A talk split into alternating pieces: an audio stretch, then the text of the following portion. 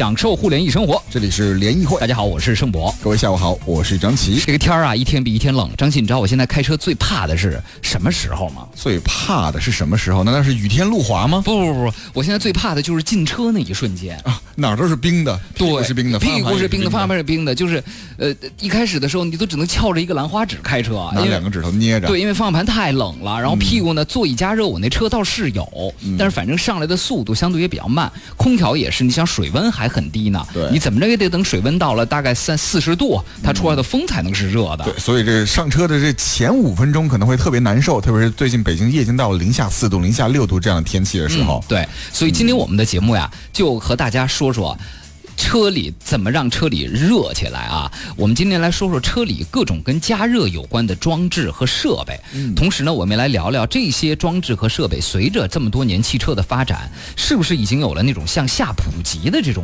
状态对不对啊？原来以前可能要一定要水温加热，现在直接电加热。对，而且原来可能只有比如四五十万的车，甚至七八十万的才有方向盘加热，啊，座椅通风之类的，是不是现在会更好一些了呢？啊，就更普及一些。还有很多朋友，呃，因为买车的时候觉得，呃，单独要一个座椅加热比较贵，或者说它座椅加热是跟其他你不想要的功能捆绑在一起的，所以很多朋友就就说，那我这个座椅加热我能不能后装？但是后装可能又会出现什么样的一些问题啊？今天我们就和大家一起来聊一聊，各位也来说说，您在车里是怎么让车热起来的，怎么来御寒的？冬天开车您有什么，您有什么自己这种诀窍吗？啊，比如说我就知道很多人在手里其实是要备手套的。刚开始开车的时候是要把手套。戴上的，我认识啊，就咱们同事啊，啊，对，晚上你搭档，那个。要戴白手套来开车，他好像是为了干净，是吧？来欢迎一下今天我们的嘉宾，来自于凤凰汽车的房立庚，立庚你好，欢迎你，欢迎，嗯，主持人好，哎，立庚你好啊，呃，立庚，你车里现在关于加热的这个功能有几几块啊？啊，我车里目前有座椅的加热，嗯，然后方向盘加热，哦，那么高级，还有后视镜的加热。你开的是宾利吧？啊，不是宾利。其实这些功能，我原来觉得方向盘加热应该要很贵的车才能有吧。八十万，我记得原来比如说奔驰的 S 呀，什么保时捷啊、保时捷呀、辉腾啊，都有方向盘加热。你肯定开的也是这个级别的车吧？啊，还真没有那么贵啊。我的车其实是相对来说那个比价格还是比较中等层次的一款车。对对对，但是它也有座椅。座椅加热和这个方向盘加热，对，因为我买的是一个相对高配一点的车，因为我对我选车呢，就是我相对来说比较注重个人的这种享受啊，所以就是说可能车型的级别不用特别高，但是呢配置要高，哎，这一点咱俩很像，就买给自己呗。对我就是宁可比如说我车身小一个级别，嗯，呃，或者是发动机可以低一个级别，或品牌别要那个豪华级别，对，但是但是里边什么都得有，就是因为我始终觉得啊，对于车的外形和颜色我真的不是特在意，因为第一呢，啊这个外形。是给别人看的，但是我对于内饰的做工还有这些功能，我会更在意。可能我是一个享受主义者，因为我觉得我是坐在车里的人，这车外面长得好看是给别人看的，跟我有半毛钱关系啊？对啊，你百分之九十九的时间都是在车内，还是自己在摸呀、享受啊，或接触那些。按钮啊，或皮座椅啊等等这些质感，对对对，哎，所以问一下力耕，现在方向盘加热这个功能，基本上已经能下探到什么级别的车，现在都会有方向盘加热这功能了？呃，目前呢，应该说在三十万左右，一个比较高配的中级车上，应该都可以能够。比如说啊，比如说我们，比如说迈腾的高配能有方向盘加热？应该有了，或者说是迈像君越呀这样的，都可以应该能看到这样的配置，或者说一些进口车，但是并不贵，比如像克莱斯勒的三百 C，嗯啊这些。车本身价格并不贵啊，三十多万就能到手，但是呢，它已经有了。对，它可能会针对比如说北方地区、北半球这样的一些寒冷地带，给你加一个什么冬天包啊等等。像加拿大、美国北部都非常冷，它有可能因为有冬天包或加热包，给你方向盘加热啊，这些功能都有了。方向盘加热是一种什么体验呀？用完之后？呃，就是在那一瞬间啊，就是你可能买了一个高配的车，确实要比低配的车贵好几万块钱。嗯，但是就是冬天可能那几周啊，你一上车，然后因为方向盘加热，它只是在方向盘表面那个真皮下面布布上那个加热丝，它加热其实是很快的，嗯，可能大概有个十几秒啊，那个方向盘就从那种冰凉的状态变成温暖，然后再过可能一分钟，你就会觉得已经很温暖，就是很热，就跟抱着一个烤红薯一样的那种感觉，那个感觉还挺好的，就握着不想撒手。对对对。啊，这很好，保持你双手时时刻刻握在方向盘上，对，是吧？哎，那这个像方向盘加热，因为你看现在方向盘冷，这肯定是大家开车中碰到的，在这天儿碰到的一个重要的问题。对。那么现在呢，很多人会弄一个那个毛绒的圈儿套在上边，但其实据说那个是不太安全的，不安全。嗯，套一个毛绒圈或一个套一个这个什么方向盘套。嗯，对，因为是这样，就是这个方向盘套啊，它是依靠摩擦力是箍在这个方向盘外面，它并不是一个。完整的一个固定。嗯，那么如果遇到一些打滑的方向、打滑的时候，或者紧急打方向、紧急打方向，它会打滑，你的手也会滑。那么这种情况下其实是不安全的。就是方向盘套和这个方向盘之间，在一些你比如说特别紧急转动方向盘的情况下，有可能会出现咬不住然后打滑的这种情况。没错，这种情况就失去了对车的这个方向的控制。嗯嗯，这个就很不安全了。明白。特别是很多女孩子就是做着美甲，然后翘着那个贴满了水钻的指甲。然后抓着那个毛绒的方向盘套，方向盘套，这真的特别不安全。感觉你好像老坐这种姑娘的车似的，没有观察的很仔细呀。在车外有时候并行的时候看到，我就觉得为他们担心。对，就是好多那方向盘那毛都特别长，你觉得吗？特长一段毛啊。其实雾霾天也特别吸灰啊。对，不知道摸上那个还挺容易藏脏的，就是你想那毛里边得有多脏啊，是吧？啊，那咱们说说方向盘加热这东西能后装吗？呃，后装的话，因为这个是需要靠电力的，嗯，那么后装的话，这个施工的难度是很大，因为你需要走线，嗯，那么这个对于原厂车来讲啊，它这个线是从转向管柱内部走的，嗯，那如果你要是后装的话呢，首先你是要把这个原厂这个转向管柱给拆开，嗯，另外呢，这个电热丝呢，它是在。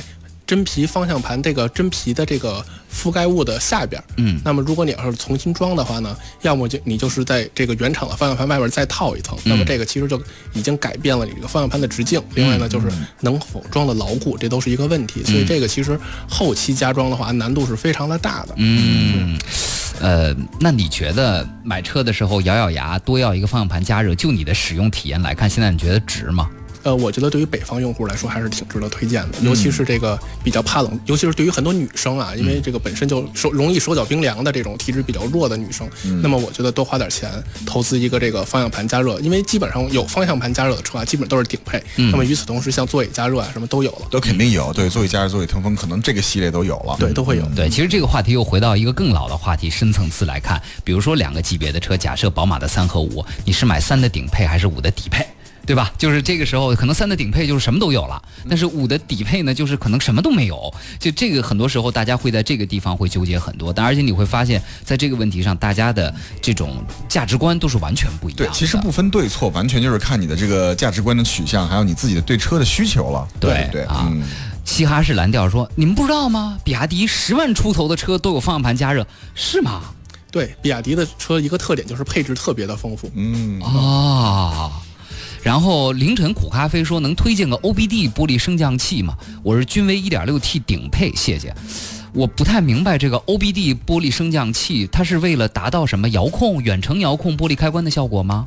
呃，应该是实现这种远程遥控吧。但是实际上现在有些原厂车，像君威啊，它应该原厂的这个车以以它不是有安吉星嘛，通用的车，它这个安吉星应该已经能够有实现这个远程控制车辆启动的功能了。对，我不知道凌晨苦咖啡，因为我记得你是不是第一次问这个问题了？我还真不太了解 OBD 玻璃升降器，因为玻璃升降，我觉得场景就第一个你在车里，第二个是在车外，比如夏天的时候。现在像君君威这种顶配的车，应该有拿遥控一摁，在车外这四个玻璃都能降下来，包括天窗打开这种功能了吧？对，摁着这个开锁键，然后摁一下是开锁，然后再摁一下，摁着不放的话，它就应该是玻璃就开始往下降了，全部降下来，对吧？啊，所以我不知道您的想要的应用场景是什么，您也给我们来介绍介绍呗，好吧？为什么您特想特别特别想买这个 OBD 玻璃升降器啊？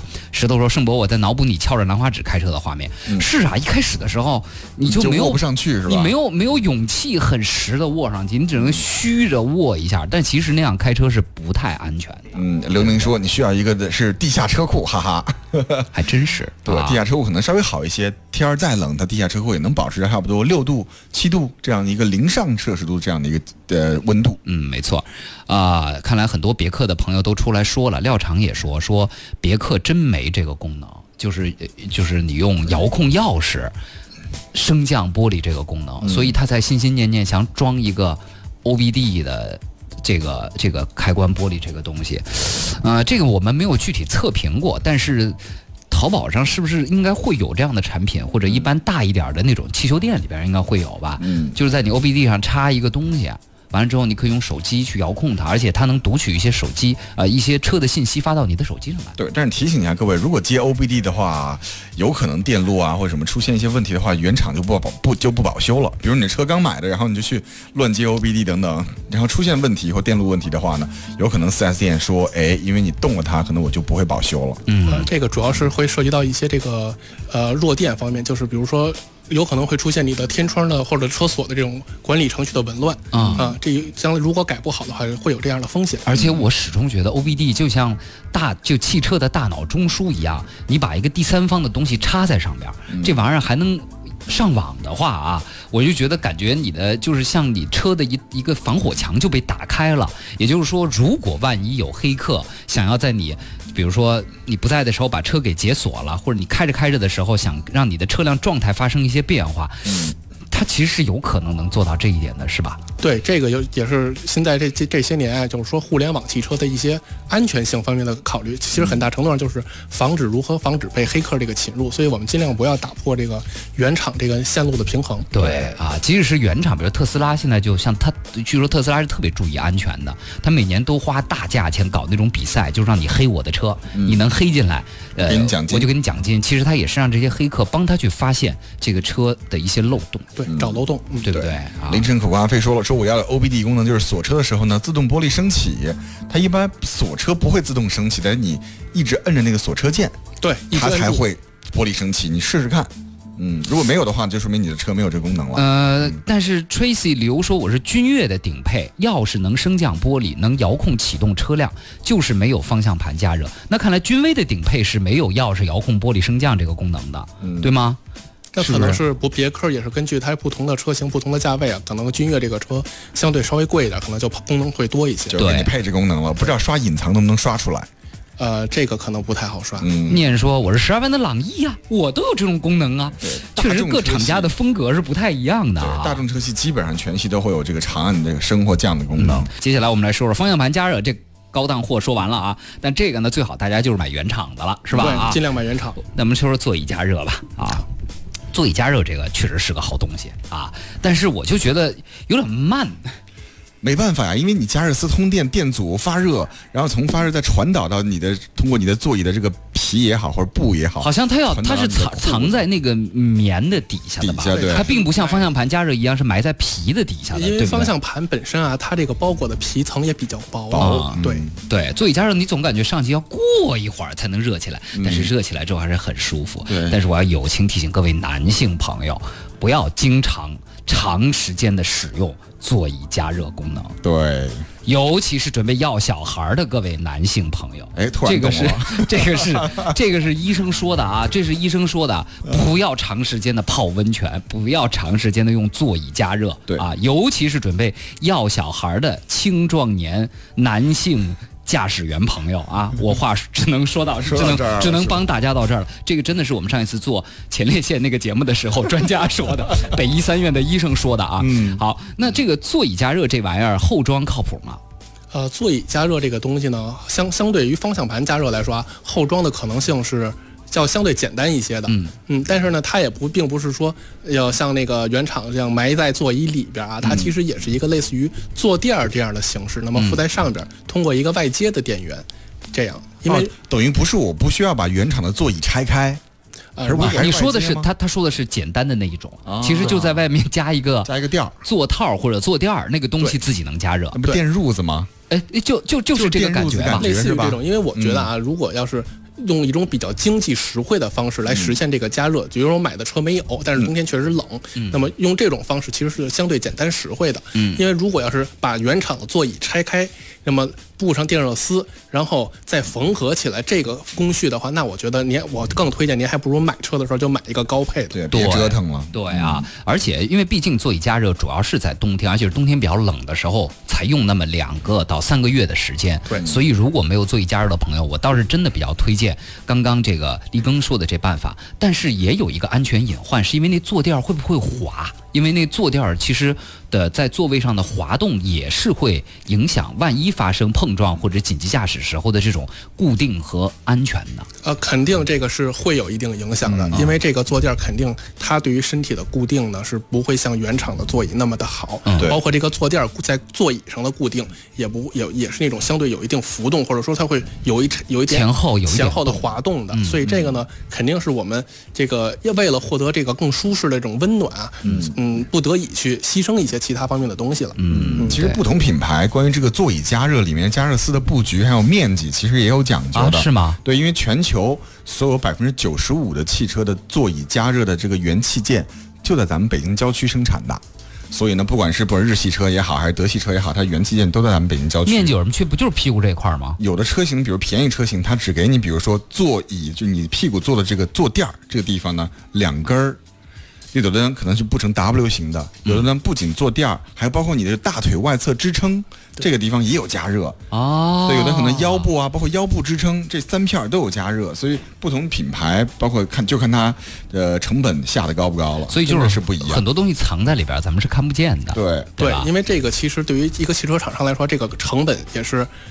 呃有有差别的，比如说高档车，那么比如说大家可能知道，有的车的座椅加热只有开关，嗯，那么高档车可能它会分几档调节，对对吧？热不同的热度，嗯。嗯，我开最热的那档，可能很快就能加热起来，嗯，然后保持一个就可以开到低档，比如像刚才说男男性不要长时间的使用，那我就可以开到一个低档，温度稍微低一些，嗯，我记得有一年我们出去玩儿，是朱红坐我边上，林鹤坐我后边儿，然后呢，在门头去门头沟玩，夏天特别热，然后我就下车，我大概是去小卖部给他买水去了，我回来我也没注意，你知道吗？然后我就把水给他们，但是我就我一看空调，我都开到十八度了，怎么还这么热呢？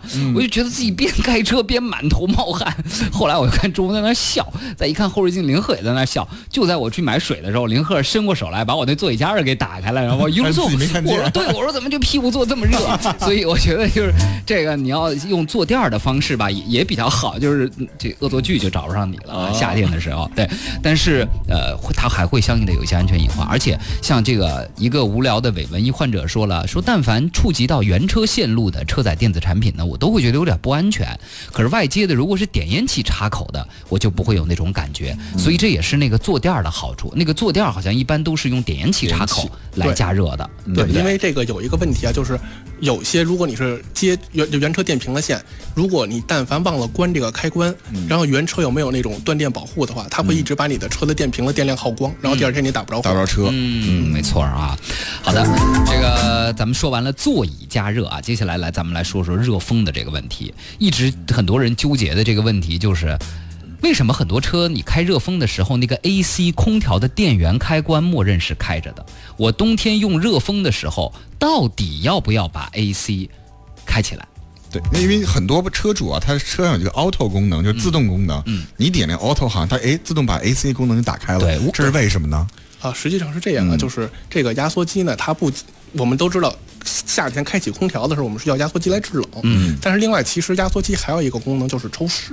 对，哦啊哦，，抽湿啊，抽湿的功能。因为冬天有时候我们比如说下点雪，或者说刚吃完火锅，我们进入车里，车里后风挡啊、侧面啊，包括比如车里人多聊一说话，大量的哈气就会附着在风挡上。嗯有时候呢可能。来不及去除的话啊，嗯那么它就会越积越多，然后车内视线就不好了。那么你开着 AC 呢，它就会把这些多余的湿气给抽出去。嗯，但是这个呢，确实是，呃，一肯定会有这个咱们观众担担担心这个开着 AC 会影响汽车的这个油耗，对吧？这个因为开 AC 肯定会增加这个发动机的负荷，就是压缩机。那么现在应该说有一些车啊，它已经是使用那种变频压缩机，那么它不需要制冷，只是抽湿的时候，它是保持一个低功率的运转，对油耗呢。增加不多。另外呢，就是有一个技巧，就是这个冬天的时候，AC 呢，大家可以不用长时间的开启啊，分时段。如果大家觉得车内要起雾了，嗯，湿湿湿气比较多了，开一会儿关上就 OK 了。嗯，所以其实也就是说，呃，对于这个 AC 这个东西来说是，呃，还有一个功能，我觉得张琪刚刚说的，因为比如说你一开了凹凸之后啊，嗯，比如说你车里定的是二十五度。对吧？那很有可能你一直加热风，你车里的温度会超过二十五度。会不会有可能这个时候 AC 启动是为了补充一些冷冷冷气进来，然后让车里的温度不至于过高呢？有没有这样的可能呢？啊，这个其实基本上是不会的，不会的是吧？这个车的空调这个传感器呢，它是如果温度较高的话，它会降低这个呃你水箱里的热水啊和这个空调这个热交换器这个进的热风的这个量啊，通过这种方式啊，不是不是把空调开起来再给你吹点冷风是吧？啊，那对。于能耗其实就是不值当了，对吧？会有一些自动空调，它会自动，比如说进一点外边的风，来平衡一下里边的温度，没错，保持到二十二点五度这样的一个恒温状态。对。嗯，D 说了，我买的高配车前后座椅加热特好用，对，包括后座椅加热。后座椅加热有的时候往往时候对于男性车主，尤其有家庭的男性车主来说更重要。老个老人，对，做老人、做孩子什么的，其实那个座椅加热对他们还是挺管用的，对吧？啊，他说，呃，前后座椅加热很好用，电动遮阳帘很好用，电动感应后备箱很好用，记忆座椅很好用，B&O 的音响很爽，车联网人工服务和路况地图超级好用，下次换。车必须要座椅通风的，夏天必备。就是你看，他可能买的就是高配车，对吧？这个是不是一个买了奥迪或者宝马中高配车的？听起来像，对对对对对啊！就这种享受吧，这这这你这个人不一样啊！就有的人在车里根本什么都不听，或者觉得好像哎。这声儿不挺好的吗？挺亮堂的呀。以及你如果对音质有要求的人，那一个 B N O 的音响和原车那纸盆喇叭，那肯定是不一样的。对我们经常说原车有的时候吧，他们为了节约成本配的喇叭就是纸盆喇叭，真的是声音表现包括音场方面差很多。对啊，所以。这个就是冷暖自知了。你坐在车里的这个享受，只有你自己知道。这是给你自己看的东西，给你自己享受的、触摸的东西啊。好，这个那呃，刚刚呃，我再说一下关于这个车里起雾的问题，就是一是大家肯定是要开外循环，是一个解决车里起雾的一个好办法。但是呢，所有开电动车，比如说类似于像北汽啊，我据我了解，北汽的电动车是默认内循环的。就是你开一会儿外循环，它也会切成内循环，在加热模式之下，它是为了节能，嗯，节能啊，所以就是记得大家如果车窗里在冬天碰到起雾的情况，看一看自己的风循环状态，先把它切到外循环，呃，然后呢，现在很多车有一个。件儿一件应该是往前挡风上疯狂吹，前风挡上疯狂吹热吹风的那个，那个好像也能够对于去除起雾有一定帮助吧？对，那个如果是雾气特别大的时候呢，使用这个摁一下这个前风吹风挡，那么它能够快速的把风挡和前边侧窗的这个雾气呢去除。嗯，明白了啊。接下来说说看这个后视镜加热吧，可能很多人买车的时候不会在意后视镜加热，嗯，对不对？嗯、就有跟没有，这反反正它后视镜在外边，它加不加热跟我有什么关系呢？还有有一次，咱台有女同事指着一个她的那个后后玻璃加热的钮问我说：“盛博，这是什么？我这个车买了五年了，我这个键从来没有按过，这个东西究竟有什么用？” 就是其实现在大多数车，咱们先不说后视镜加热，后风挡加热基本上都是有的吧？后风挡加热现在应该说是，应该说说是一个咱们买乘用车的一个标标配了，标配。但是有很多人是不知道这个东西的，嗯啊，就是说这这是这这是什么东西？但其实这个东西很管用，就下雨下雪的时候，它能够保证就是说，第一，尽快的化了或者干了；第二就是。雨或雪比较大的时候，它不是那么快的，会在你的后窗上积起来，影响你视线的一些水或者雪，是这样吧？对，是的，尤其是比如说我们过夜啊，下了一夜的雪，第二天早上一看，哎呦，这个整个车都被雪覆盖住了。嗯，那么除了我们用刮雪板啊把一些雪扫掉，那么有可能它会在玻璃上形成一层很薄的冰，就是类似于冰甲一样的东西。对，这个用刮雪板我们刮不掉，而且尤其你刮雪板脏的话，你刮完那个玻璃上就是一层脏的雪晶。对，我相信很多人都有过这样的体验。它最后会有一部分刮不掉了，那么怎么办？这个其实就是非常需要我们用玻璃加热。这个功能把这些冰给弄化了。对，但有时候玻璃加热其实不用我们自己手动去开启，很多车默认，比如说当你开了雨刷的时候，它就开启；还有一些车默认，比如说当室外温度是低于，比如说七度啊或者三度，然后你室内车设定的温度是二十二度、二十三度，它侦测到比如是车外温度跟车内温度有差别的时候，它会自动打开，不用你去摁那个。这后视风挡加热那个键，所以到底你买的还是一点零 T 宾利的高配吧？基本上德系车是不是都是这样？不是吧？我也是德系车，我没觉得我我那个后视镜加热是必须要自己摁的，从来没有过开了雨刷或者说是温度低了，它后视镜加热自己就开啊。有时候你自己开着开着，你就发现哎，后风挡那几条它就开始加热了，就出现了那个。就是就相见的，就是加热条附近是水。不要不好意思承认，开宾利怎么了？是不是？你开的也是小排量的宾利，一点零 T、一点二 T 的吧，应该是，对吧？很环保的，有什么不好意思承认呢？对，大众现主推一点五 T 了。哎，这个是这个这个，请还是请这个立根来说说吧。嗯，实际上呢，这个确实有很多车是这种，现在已经是非常智能化了。它会根据你这个室外的环境，它也有这个车内外的这个温度监测。那么，当它尤其是探测到车外的温度已经是低于冰点，就是低于零度的这个时候呢，它会在你启动的时候自动的就帮你开启这个后风挡加热。有些车呢，后风挡加热和后视镜加热还是联动的，那么它同时就给你加热。对啊，应该是我那车是后风挡和后视镜是联动的，就一摁两个后视镜一个后风挡同时开始加热。同时加热，这个真在下雨的时候是很管用的，尤其开长了之后，你看着外边雨下的不小，但是你的后后车窗和后风挡上虽然也会有水，但是不会迅速的积成一片影响你的视线。对，特特别是后视镜，它没有水珠的话，它会看的视线更清楚一些。对啊，你看 Echo 就说了，后视镜加热还有折叠，真心是买教训啊！当初图便宜没选没选，现在下雨下雪那个心累啊！所以这个 一分价钱一分享受吧，对，是不是啊？我可以给这位观众朋友一个建议啊，如果你买的车是一个低配的车型，没有。这个后视镜加热，这个相对后期加装来说是相对比较容易的一个配置。那么后车窗加热，后车窗加热应该都有了吧？后车窗加热应该都有。后视镜加热啊，就是不是只要原厂这个车的高配车型如果有的话，那么在低配没有的车型上加热是会比较容易一些。这个相相对是比较容易的，因为它已经在这个后视镜的支架上已经已经做好了留留留好留好了走线的口。嗯。那么它呢，实际上只是在你的后视镜的镜片背面贴上一个加热板。那么这个加热板呢，其实也是在加热板上，就是像 W 型啊走的这个电热丝。嗯啊，其实有很多这个像在生活在东北的一些这个朋友呢，他们也有一个经验，就是原厂的这个加热能力不足。嗯，因为在东北这边很冷，雪也很大。嗯，那么他们会在原厂这个加热的基础上，再单独再加一个加发热量更强的。单独加装的这么一个加热片，嗯，效果效果就是我也有实测啊，就是可能原厂的这个能把镜面加热到二十度左右，它那个加装增强型的电热丝更粗也更密集，能够加热到四五十度的样子。对，只要是车电瓶能够承载的，然后是规范电路都没问题，是吧？对，都没有问题。所以加装这些一定要到规范的 4S 店啊，或者是有资质的修理厂去来加装。没错啊。好，我们再来说提前预热的问题吧。啊，目前市售有没有在冬天这种天儿，我在家在床上用手机 APP 一摁，来车里温度二十六度，等我下到楼里，车里就已经方向盘是热的，座椅是热的，车里是二十六度。目前市售车型中有没有有这种功能的车？